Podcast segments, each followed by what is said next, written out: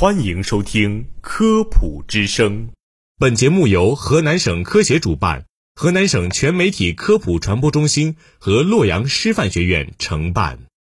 从科学的视角探寻生活中的科学原理，探究科学真相，阐明科学现象背后的科学本质，揭示科学答案。我是播音员心如，我是文杰。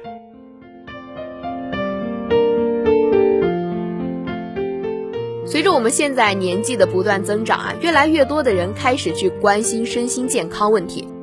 一些老年人不仅开始去担心血压的问题，更担心去患上骨质疏松了。其实骨质疏松已经不再是老年人的专利了，很多年轻人年纪轻轻就患上了骨质疏松。对，没错。所以现在适时适当的去做一些健骨壮骨的运动是十分有必要的。文姐，那么我们应该去做一些什么运动才能够达到健骨壮骨的效果呢？根据研究表明呢，坚持跑步和跳跃运动可以强健骨骼，有效的去预防骨质疏松症、骨折等疾病和意外的产生。很多因素啊都与骨骼健康有关。比如这个基因、疾病和环境，但是呀，运动是保持骨骼健康的最有力的方法。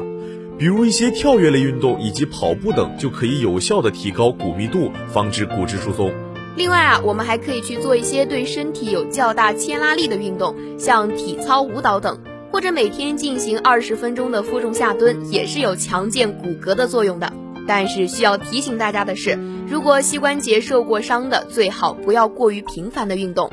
一般来说啊，负重运动让骨骼和肌肉承受一定的重量，对于增加骨密度和骨强度的效果比较好。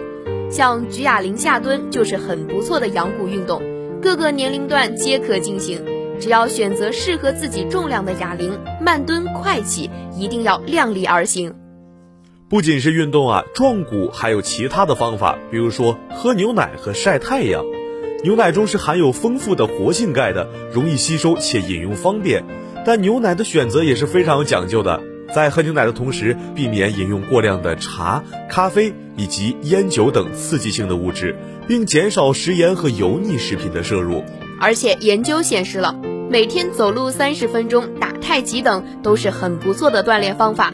因为阳光中的紫外线可以让人体的皮肤产生活性的维生素 D，可以促进钙在肠道中的吸收。最好可以是边晒边走动，这样可以利于身体吸收阳光。在这里呢，最值得提醒的是，对于老年人来说，老人进行冲击性的运动容易跌倒，因此呀，进行球类运动存在是一定的风险，最好选择在户外进行打太极、举哑铃的活动。此外啊，老人们也不要一大清早的就起床运动，尤其是要避免空腹锻炼，否则呀，很容易引起低血糖。所以，为了我们的身心健康，不同年龄段的人要选择合适自己的运动方法才是最重要的。